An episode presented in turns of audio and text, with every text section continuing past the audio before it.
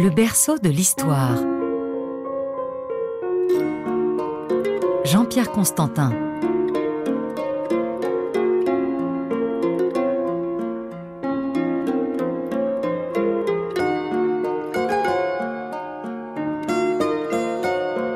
Bonjour à tous.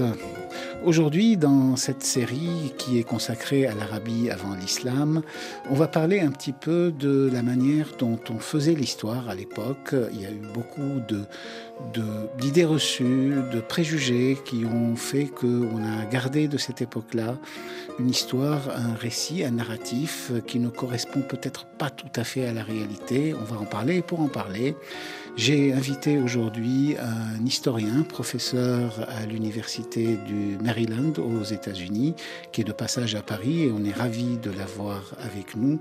Antoine Borut, euh, bonjour, vous êtes syriacisant, vous êtes arabisant, vous êtes historien.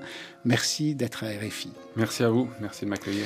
Quand l'islam est arrivé en 622 après Jésus-Christ, en 622 de l'ère chrétienne, l'Arabie n'était pas très très connue à ce moment-là. Il y a eu donc l'empire musulman qui s'est installé. Il y a eu ensuite les Omeyyades et puis les Abbassides. Et c'est à ce moment-là que l'histoire de l'islam et de l'Arabie a commencé à être écrite. Comment se construit le passé dans les débuts de l'islam? Oui, disons, c'est sûrement pas la première écriture. On a des traces parfois assez fragmentaires euh, d'écriture antérieure déjà dans l'Arabie pré-islamique elle-même, hein, notamment sous forme épigraphique, sous forme d'inscription, et puis sous les, sous on, en reparlera sans doute. Mais disons la version qui domine aujourd'hui, ce que l'on croit savoir des débuts de l'islam, c'est ce que racontent les auteurs d'époque abbasside. Donc les Abbassides prennent le pouvoir en 750 de l'ère chrétienne, mais euh, cette écriture de l'histoire qui survit, elle date plutôt du 9e siècle, des années 800-850.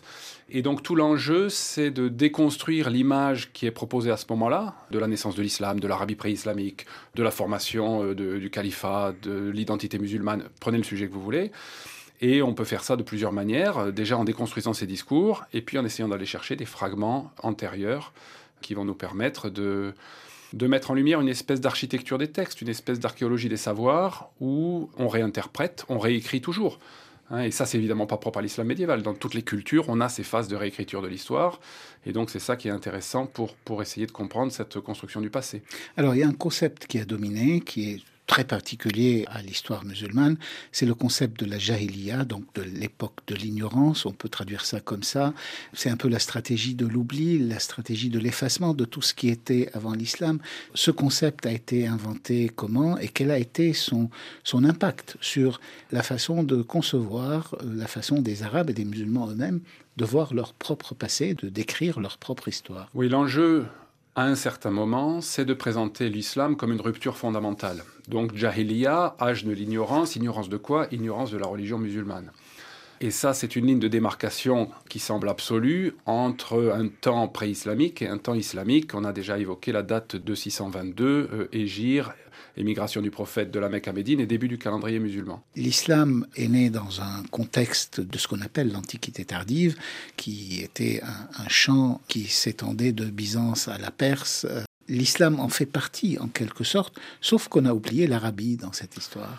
Voilà, une des grandes avancées de la recherche euh, de ces dernières décennies, ça a été précisément d'intégrer les premiers temps de l'islam dans cette notion d'antiquité tardive. Alors l'antiquité tardive, c'est d'abord développé comme un concept euh, pour donner du sens à la fin de la période euh, romaine et, romaine et byzantine.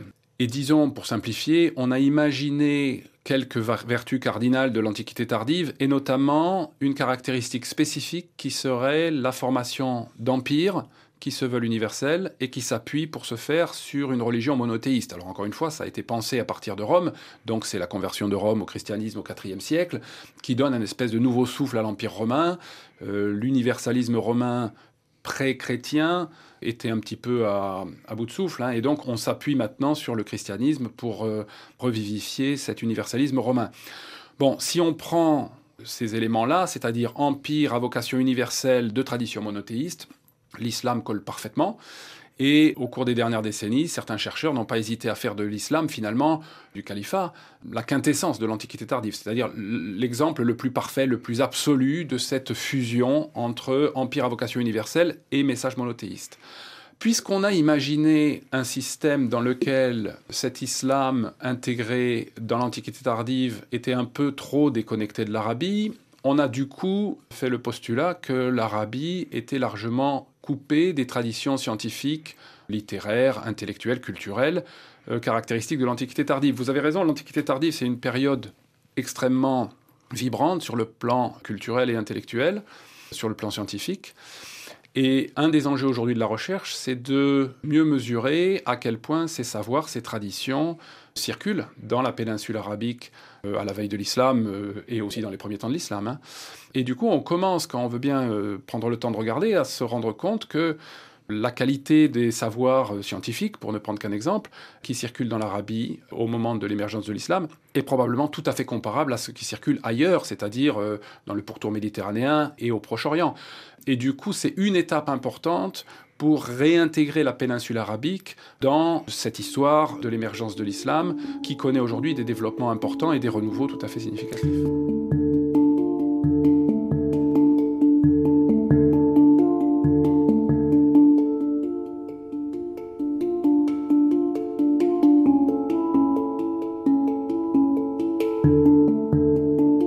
C'était un monde très très cosmopolite, très multilingue, dans lequel il y avait des sciences, et une de ces sciences, l'une des sciences principales, c'était l'astrologie. L'astrologie qui a joué, selon vous et selon d'autres historiens, qui a joué un rôle fondamental dans l'écriture de l'histoire, qui a joué aussi un rôle fondamental dans la politique, dans l'art militaire, y compris dans la fondation des villes à cette époque-là. Oui, c'est un, petit effort pour nous aujourd'hui de, prendre ça au sérieux, parce qu'on a en général au mieux rejeté l'astrologie au rang de pseudoscience et voire complètement discréditer euh, l'astrologie comme un, système euh, de croyance euh, que l'on met en question. En réalité, alors le terme d'astrologie est un peu trompeur, il faut imaginer des sciences astrales qui englobent astrologie et astronomie, c'est-à-dire il n'y a pas ces distinctions que l'on opère aujourd'hui, ces distinctions-là ne sont pas encore opérantes. Et du coup, ben on comprend bien d'un point de vue, que ce soit d'un point de vue politique, où l'enjeu est de pouvoir prédire que ce soit le sort d'une bataille militaire, donc on, aura recours à l'astrologie militaire, que ce soit de prédire la destinée d'une ville, donc on aura recours à un travail horoscopique pour déterminer le moment favorable à la fondation d'une ville, ou que ce soit plus largement euh, pour des fins euh, politiques idéologiques, on se sert énormément d'un système culturel qui a un succès considérable dans l'histoire de l'humanité, qui est l'astrologie. Nous, les modernes ou postmodernes, on a un petit peu du mal à le comprendre parce que, bah, par exemple, à Paris, ici, on voit plus le ciel nocturne. Donc on ne se rend pas compte de la prégnance fondamentale de tous ces éléments. Et évidemment, euh, les savants qui vont se servir de l'astrologie pour écrire l'histoire, eux, ont une connaissance euh, scientifique et technique extrêmement pointue. Mais disons, il était impossible pour quiconque de ne pas voir, de ne pas prendre en pleine figure ce ciel euh, nocturne extrêmement présent, extrêmement marquant, et euh, sans même avoir la connaissance technique requise, on pouvait quand même observer tout un tas de phénomènes euh, qu'on dirait aujourd'hui astronomiques qui faisaient forte impression et qui donc permettent de comprendre que dans tout un tas de sociétés euh, humaines, c'est pas du tout limité à l'islam, on a une part très importante de l'astrologie, de l'astronomie, donc des sciences astrales, pour bah, tout un tas de choses, des aspects pratiques qu'on a évoqués, euh, astrologie militaire, astrologie de fondation de ville, bien sûr les cycles agricoles aussi, euh, les saisons, des enjeux de prévision, de, on dirait aujourd'hui de prévision météorologique. Tout ça est gouverné par des éléments qu'on peut résumer sous le vocable de science astrale et en particulier d'astrologie. C'est sûr que dans le désert, une éclipse de lune ou une éclipse de soleil dans le désert ou ailleurs, d'ailleurs, à cette époque-là, devait être extrêmement impressionnante pour les populations. Et c'est sûr aussi que les personnes qui étaient capables de prédire ça, parfois au jour près et à l'heure près, devait avoir beaucoup d'influence. Il faut rappeler quand même que les astrologues de l'époque étaient aussi des astronomes et qu'ils maîtrisaient très bien le calcul astronomique et, c'était une vraie, un vrai savoir scientifique. C'était pas juste des élucubrations, c'est bien non, ça. Non, tout à fait. C'est vraiment, euh, c'est pour ça qu'il faut parler pour ces époques-là mais jusqu'à très récemment, hein, jusqu'à, par exemple, pour l'Occident, jusqu'à l'Europe du XVIIe siècle, euh, l'astrologie est une science. Nous, on voit Kepler comme un astronome. Kepler se, décrirait probablement comme un astronome-astrologue. La distinction est, fine. Elle, elle, est à la fois des racines lointaines, si on prend l'étymologie grecque des deux mots, bien sûr, mais disons, en termes de pratique disciplinaire, elle est beaucoup plus récente. Donc oui, c'est une méthode scientifique. C'est une méthode aujourd'hui, encore une fois, j'emploie un vocabulaire contemporain, donc c'est un peu trompeur, mais aujourd'hui on dirait astronomie mathématique. Cette capacité à prévoir les cycles astronomiques, qu'il s'agisse de conjonctions de planètes, qu'il s'agisse d'éclipses solaires ou lunaires, vous l'avez dit. Et disons que ces phénomènes-là, évidemment, quand vous avez cette connaissance, quand vous avez ce savoir, eh bien, vous pouvez l'utiliser à des fins euh, diverses et variées. Alors ça peut être de l'ordre, disons, de la symbolique politique. On a des mentions de, de califes, euh, à l'époque abbasside par exemple, qui choisissent le moment d'une éclipse solaire pour faire leur entrée dans la ville. On, imagine la force symbolique de ce choix. C'est Al-Ma'moun. Voilà, Al-Ma'moun, lorsqu'il revient à Bagdad en 819, euh, après avoir essayé de gouverner l'Empire depuis Merv en Asie centrale, suite à la, à la guerre civile qu'il a opposée à son frère quelques années plus tôt, lui n'hésite pas à se servir de cette symbolique astrologique pour affirmer son pouvoir. Parce que du coup, on peut se poser la question. Évidemment, le scientifique sait qu'on a pu prédire l'éclipse, mais c'est pas impossible de faire euh, croire que du coup le, calife commande aux astres, que les astres obéissent au calife qui lui euh, est l'ombre de Dieu sur terre ou le représentant de Dieu sur terre, le successeur du prophète. Et du coup, ça sanctionne ou ça justifie, euh, ça légitime un pouvoir politique. et évidemment, on s'en sert abondamment. Et vous m'avez dit pendant qu'on préparait cette émission que Bagdad, la ville de Bagdad, donc la capitale des Abbassides, a été construite sur un horoscope, fondée sur un horoscope. Donc Là, on a un exemple exceptionnel parce qu'on a plusieurs versions de l'horoscope de la fondation de Bagdad, donc en 762, euh, vraisemblablement à la fin du mois de juillet, 30, juillet, 31 juillet. On a là un exemple formidable parce que les horoscopes survivent. Euh, mais d'abord, il faut dire que vraisemblablement, on ne fonde jamais une ville sans d'abord un travail euh, d'horoscope pour déterminer le moment propice. Ce qui peut nous manquer, c'est la manière dont ces horoscopes étaient interprétés. Donc, par exemple, pour Bagdad, on a un unique euh, fragment d'interprétation qui subsiste, qui nous dit l'horoscope est favorable, puisqu'il assure qu'aucun calife ne sera jamais tué dans la ville. Et les détracteurs de l'astrologie en, tourneront ça en dérision au moment de l'assassinat d'Al-Amin en, 809. Hein. on vient de parler de la lutte fratricide avec son frère Al-Ma'moun. Donc, évidemment, il y a ensuite le problème de faire... Euh, disons, coller les prédictions à l'histoire qui s'écrit, qui se déroule. Mais ça pose pas un problème insurmontable. On a tout un tas d'historiens et probablement d'astrologues historiens qui à ce moment-là nous disent oui mais l'horoscope était juste, Al-Amin a été tué juste à l'extérieur des murs de la ville et du coup l'horoscope reste tout à fait validé euh, dans son interprétation. Alors rassurez-vous Antoine Borut, on continue aujourd'hui de nos jours à essayer de prédire l'avenir. C'est, c'est le, Homo sapiens est incorrigible, il, veut savoir ce qui va se passer demain. Aujourd'hui on n'appelle plus ça des astrologues mais on a des instituts de sondage qui nous ont dit que Balladur serait président de la République française qui nous ont dit que Donald Trump ne sera jamais élu, que le Brexit n'aura jamais lieu, qui se sont trompés aussi et, qui continuent quand même à tenter de prédire l'avenir. Toute la bourse est fondée sur des prédictions. On dirait que c'est un défaut humain. Alors, vous avez entièrement raison. On a un peu du mal à l'accepter. Nos esprits, euh, disons, cartésiens, modernes, euh, ont du mal à faire le parallèle qu'on vient de faire entre les prédictions d'astrologues d'hier et prédictions de tout un tas de disciplines aujourd'hui. Et pourtant, quand on veut bien se donner la peine d'aborder le problème comme ça, ça aide à prendre au sérieux ces, prédictions euh, astrologiques d'autrefois. Et puis, ça veut dire quelque chose de plus large, ça veut dire qu'on fonctionne dans des cultures d'experts. Et que donc, en réalité, la validité des prédictions n'est pas déterminante. Ce qui est déterminant, c'est... Euh, j'allais employer le mot de croyance, quoi, disons une croyance en des experts, en une expertise. Et à partir du moment où on reste dans une culture d'experts, les anthropologues nous ont bien montré que la validité de la prédiction est un petit peu secondaire.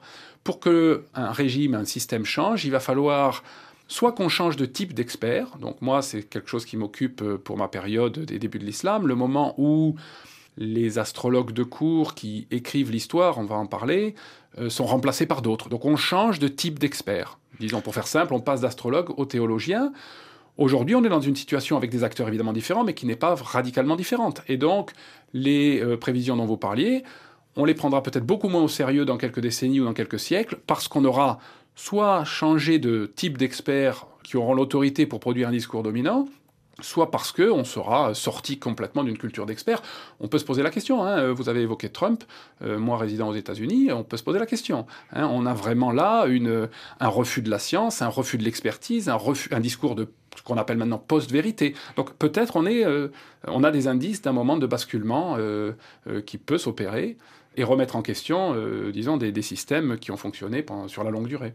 C'était surtout pour dire que les astrologues de l'époque étaient des personnages extrêmement importants, extrêmement pris au sérieux. Ils avaient leur place à la cour, ils avaient leur voix était entendue, leur avis était écouté.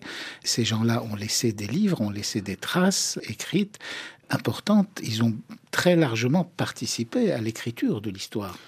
Oui, il y a une production très abondante de ces spécialistes des sciences astrales. Vous avez raison, ce sont... Alors moi, là, on parle uniquement d'astrologues de cours, mais en fait, il y en a beaucoup plus, hein, qui interviennent à tous les niveaux de la société, euh, de l'astrologue qui tire l'horoscope dans la rue, à ceux qui sont actifs à la cour. Il y a évidemment un enjeu économique très fort. Hein. On parle là d'élites culturelles qui sont en compétition avec d'autres élites pour euh, obtenir euh, le patronage d'un calife ou d'un prince. Et ça, ça donne une production euh, livresque euh, extrêmement euh, riche. Pour le simple, le seul exemple, alors c'est peut-être moins évident pour les auditeurs, disons, le lien entre astrologie et empire se fait assez facilement parce qu'on voit bien que un empire, ben, disons, il y a par exemple, on a parlé des enjeux militaires, donc on a besoin de prédictions militaires. L'astrologie militaire, c'est l'arme absolue, c'est la meilleure science disponible à ce moment-là. C'est peut-être moins évident de voir le lien avec l'écriture de l'histoire, et pourtant, ces spécialistes des sciences astrales, ce sont les maîtres du temps. Personne n'est mieux à même qu'eux de calculer, euh, par exemple, les conversions entre les différents calendriers qui existent à ce moment-là dans le Proche-Orient euh, de l'Antiquité tardive et des débuts de l'islam, qui sont des conversions compliquées parce qu'on parle de calendrier solaire et de calendrier lunaire, donc il suffit pas de faire des additions et des soustractions. Et puis, on a parlé de prévoir les éclipses. Euh, les astrologues sont les maîtres du temps du temps naturel astronomique, c'est-à-dire qu'ils peuvent prévoir les éclipses, ils peuvent prévoir les conjonctions, ils peuvent prévoir tout un tas, le passage de comètes, et j'en passe. Et du coup, ces événements euh, célestes euh, servent de point de repère et sous-tendent euh, une espèce de philosophie de l'histoire, c'est-à-dire on va imaginer un système dans lequel ces événements astronomiques ont une incidence sur le monde terrestre, éventuellement détermine ce qui se passe sur le monde terrestre. Là, il y a des débats d'ordre philosophique euh, importants. Et du coup, on développe des systèmes. Je veux prendre un seul exemple. Le modèle le plus commun pour les astrologues des débuts de l'islam, c'est de s'intéresser aux conjonctions entre Saturne et Jupiter, hein, qui ont lieu à peu près tous les 20 ans. La dernière vient d'avoir lieu en, décembre 2020. Euh, et du coup, bah, tous les 20 ans, il faut trouver un événement significatif, un événement important qui permet euh, de faire sens dans un système de sens qu'aujourd'hui on ne veut peut-être pas facilement prendre au sérieux, mais qui est tout à fait euh, dominant euh, à ce moment-là. Et du coup, on attend que la conjonction de Saturne et Jupiter, que tout le monde pouvait voir, hein, y compris le non-spécialiste qui, ne sait pas de quoi il s'agit, mais c'était tout à fait repérable dans les cieux nocturnes. Hein. Si vous êtes dans un endroit sans pollution lumineuse, vous le voyez très bien. Et du coup, eh bien, on associe des événements majeurs, des ruptures, des tournants historiques, si vous voulez, à ces conjonctions et à tout un tas d'autres phénomènes astronomiques.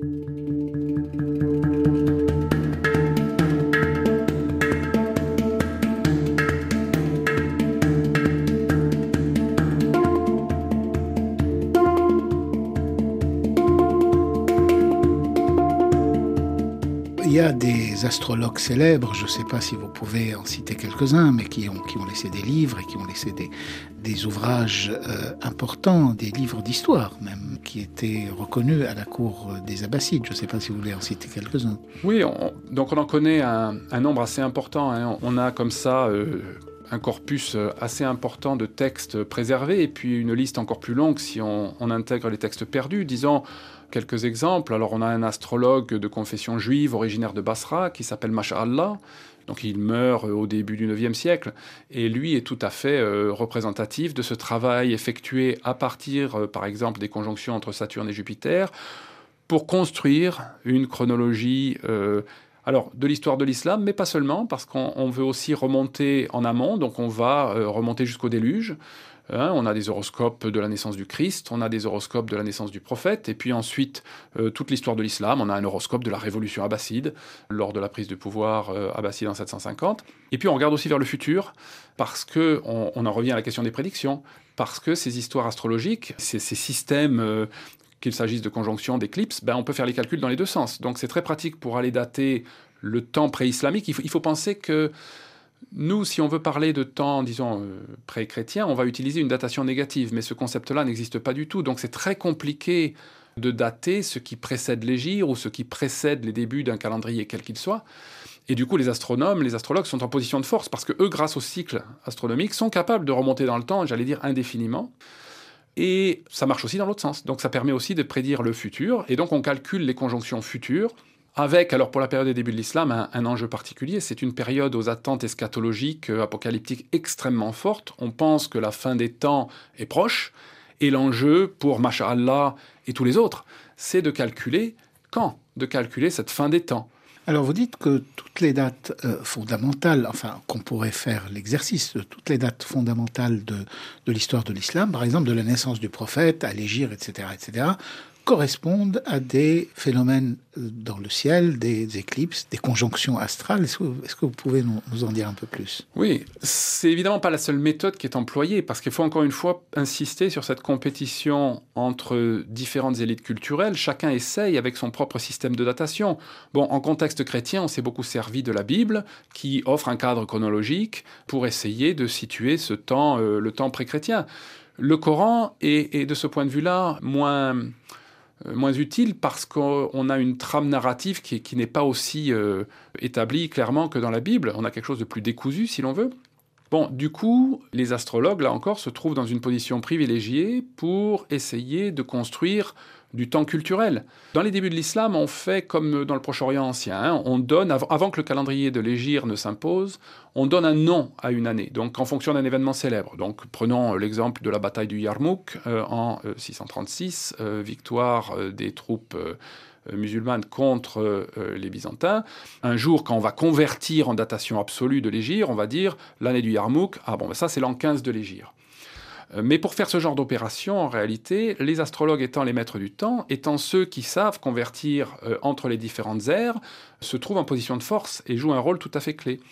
Et du coup, ben si on étend euh, cette logique-là, et notamment pour le temps pré-islamique, qui est très difficile, parce que là, on ne pourra pas dire, avant l'égir, on ne pourra pas donner une date égirienne négative, encore une fois, on ne, fait pas ça à ce moment-là. Et du coup, on va trouver d'autres éléments pour donner du sens. Donc, vous avez pris l'exemple de la naissance du prophète, voilà, on a des horoscopes on en a plusieurs euh, euh, interprétations et plusieurs calculs, mais disons des horoscopes calculés généralement pour l'équinoxe de printemps de l'année 571, qui sont interprétés comme à la fois la naissance du prophète, à la fois euh, le, signe, l'interprétation montre que l'islam est destiné à triompher. Et ça, ça, ça vient en l'occurrence du fait que nous avons à ce moment-là une conjonction de Saturne et Jupiter qui est perçue comme un élément extrêmement puissant, extrêmement signifiant, qui implique des changements extrêmement majeurs. Et, voilà comment euh, c'est un des systèmes, c'est pas le seul, mais c'est un des systèmes qui est utilisé pour construire de la chronologie. Et, si je donne juste rapidement quelques dates à vos auditeurs, 571, 610, 630, qui on pourrait continuer. Voilà, donc première révélation du prophète en 610, mort du prophète juste après 630. On peut continuer 750 révolution abbasside. Toutes ces dates sont en fait correspondent en réalité à des conjonctions entre Saturne et Jupiter. Donc encore une fois, je, veux rester prudent, c'est pas le seul moyen. Et ces conjonctions, on peut les voir à l'œil Ah oui, alors euh, bien sûr, vous avez raison. Donc euh, vous me faites bien de me faire préciser. D'abord, ces conjonctions sont tout à fait justes. Hein. On peut vérifier euh, mathématiquement. toutes ces conjonctions sont parfaitement authentiques. Ce ne sont pas du tout des affabulations. Donc c'est bien une méthode scientifique. Et effectivement, ces conjonctions étaient parfaitement observables. Là, en l'occurrence, elles ont peut-être été recalculées plus tard, mais peu importe. On se trouve donc dans un travail où on courbe un petit peu la chronologie vers un système qui fait sens. Mais pour le dire rapidement, c'est pas le monopole des astrologues. C'est peut-être ceux qui sont les plus performants, mais disons que tout travail d'écriture de l'histoire va toujours un petit peu tordre la chronologie par rapport à un système de sens dominant. Et alors, ces prévisions, entre guillemets, ces, horoscopes étaient faits, la question qui tue, étaient faits avant l'événement ou après l'événement? Ou les deux? Probablement les deux. C'est difficile de répondre euh, dans beaucoup de cas. Alors, c'est fait avant l'événement quand on parlait de fondation urbaine c'est fait avant l'événement quand on parlait d'astrologie militaire, mais on peut toujours réinterpréter ou, modifier un peu l'horoscope après coup quand on transmet l'horoscope par la suite. Hein. Donc euh, la réinterprétation est toujours possible. Pour ce qui est de l'horoscope, par exemple, de la naissance du prophète 571, bon, là, les sources dont on dispose aujourd'hui, qui sont plutôt d'époque omeyyade abbasside, il est tentant de supposer que ça s'est fait après coup pour faire rentrer la naissance du prophète dans un système de sens dans un système culturel. Cela dit, On, a, on est en train de découvrir dans les inscriptions euh, en Arabie, on commence à trouver des zodiaques, on commence à trouver des éléments qui démontrent que ces techniques existaient, étaient en place, étaient utilisées. Et du coup, on n'a pas aujourd'hui dans le cas de l'horoscope du prophète, mais pourquoi pas C'est pas totalement impensable d'imaginer qu'il y ait eu des versions antérieures qui aient été euh, calculées. D'ailleurs, si à ce compte-là on avance un peu dans le temps, je vais rester avec le seul exemple de, de Allah pour ne pas donner une longue liste de noms. Allah, il meurt vers 815, vers l'an 200 de l'Égir, mais il a tiré des horoscopes jusqu'au milieu du Xe siècle. En d'autres termes, il a aussi tiré des horoscopes pour le futur. Alors dans ce cas-là, il cherchait à prévoir la chute des Abbassides, il cherchait à prévoir la fin des temps, ou autre chose. Mais disons, il n'y a aucun doute qu'une partie de ce travail-là est vraiment calculée pour le futur. Alors, il n'y a pas que Masha'Allah. Tous les horoscopes, tous les astrologues de l'époque arrêtaient leurs prévisions au Xe siècle. Pourquoi? Alors, avec un peu de prudence dans le sens où c'est ce que montre le corpus dont on dispose aujourd'hui. Ce corpus, il est destiné à s'enrichir parce que ce sont des sujets qui ont été encore trop peu travaillés et qu'on a vraiment un nombre considérable de manuscrits qui survivent, un nombre considérable d'horoscopes qui survivent, d'horoscopes historiques qui survivent euh, dans des collections qui vont d'Amérique du Nord euh, jusqu'à l'Inde. Mais c'est vrai qu'on repère un ralentissement puis un arrêt de ces histoires astrologiques, de ces histoires qui sont écrites à partir d'horoscopes qui expliquent le passé, le présent et le futur on voit un déclin très marqué dès la fin du IXe siècle dans, certaines, euh, dans certains cercles et puis dans la première moitié du Xe siècle. Euh, donc on peut dire, pour faire simple, qu'autour de 940-950, cette manière d'écrire l'histoire prend fin. C'est un moment historiographique spécifique qui s'achève. Et c'est probablement parce que c'est le moment où on va repousser les attentes euh, apocalyptiques dans un futur lointain. Hein, il faut imaginer que tous les débuts de l'islam, il y a eu d'immenses débats sur la question du prophète. Est-ce que le prophète croit que la fin des temps est imminente, qu'elle va avoir lieu de son vivant? C'est une thèse ancienne hein, euh, qui avait déjà été formulée par des chercheurs occidentaux, par exemple au XIXe siècle, qui est longtemps tombée en déshérence et qui est revenue très en vogue récemment. Bon, ça c'est un débat un petit peu à part, mais disons, quelle que soit la conclusion qu'on y donne, il n'y a par contre aucun doute sur le fait que par la suite, les, je vais utiliser le calendrier égyrien, l'année 100 de l'Égir, c'est-à-dire 717, 718 de l'ère commune, l'année 200 de l'Égir, 815, 816 de l'ère commune, sont des moments de très fortes attentes euh, apocalyptiques. Hein. Il y a vraiment une perception que la fin des temps est imminente. Du coup, si vous êtes une société qui imaginez la fin des temps comme étant littéralement au coin de la rue, ben, de, vous reposer sur euh, euh, l'astrologie pour prédire le futur et la fin des temps fait sens, c'est-à-dire vous écrivez une histoire au futur. C'est le futur qui explique le présent, qui détermine le présent.